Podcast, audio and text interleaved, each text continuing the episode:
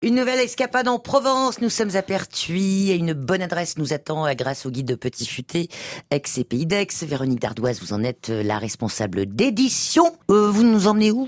Dans une jolie chambre d'hôte, hein, histoire de se poser un peu pour rayonner dans le sud du Luberon. On n'est pas Mmh, loin, hein, mmh. à Aix le week-end, comme ça on peut aller se balader, sortir des Bouches-du-Rhône. Donc on est vraiment à, à 10 minutes. Alors je vous propose euh, cette, cette belle adresse dans la campagne, au calme dans l'épinède, et elle porte le nom de De Bois en Bois. C'est joli. Oui, parce que c'est une maison d'architecte qui est en bois. Elle est ultra contemporaine avec des superbes lignes, terrasses, grande baie, complètement ouverte sur la nature. C'est vraiment très très chouette.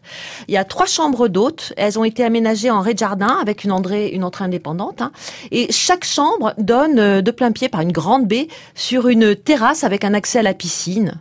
Magnifique. Une piscine euh, au- traitée au sel, donc c'est vraiment euh, voilà, ça c'est agréable.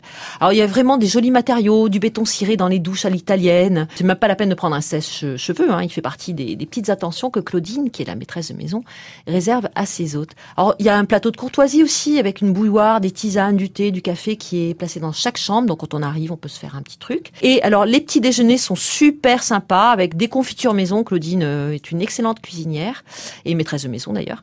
Elle vous met aussi des- du pain, des viennoiseries, etc.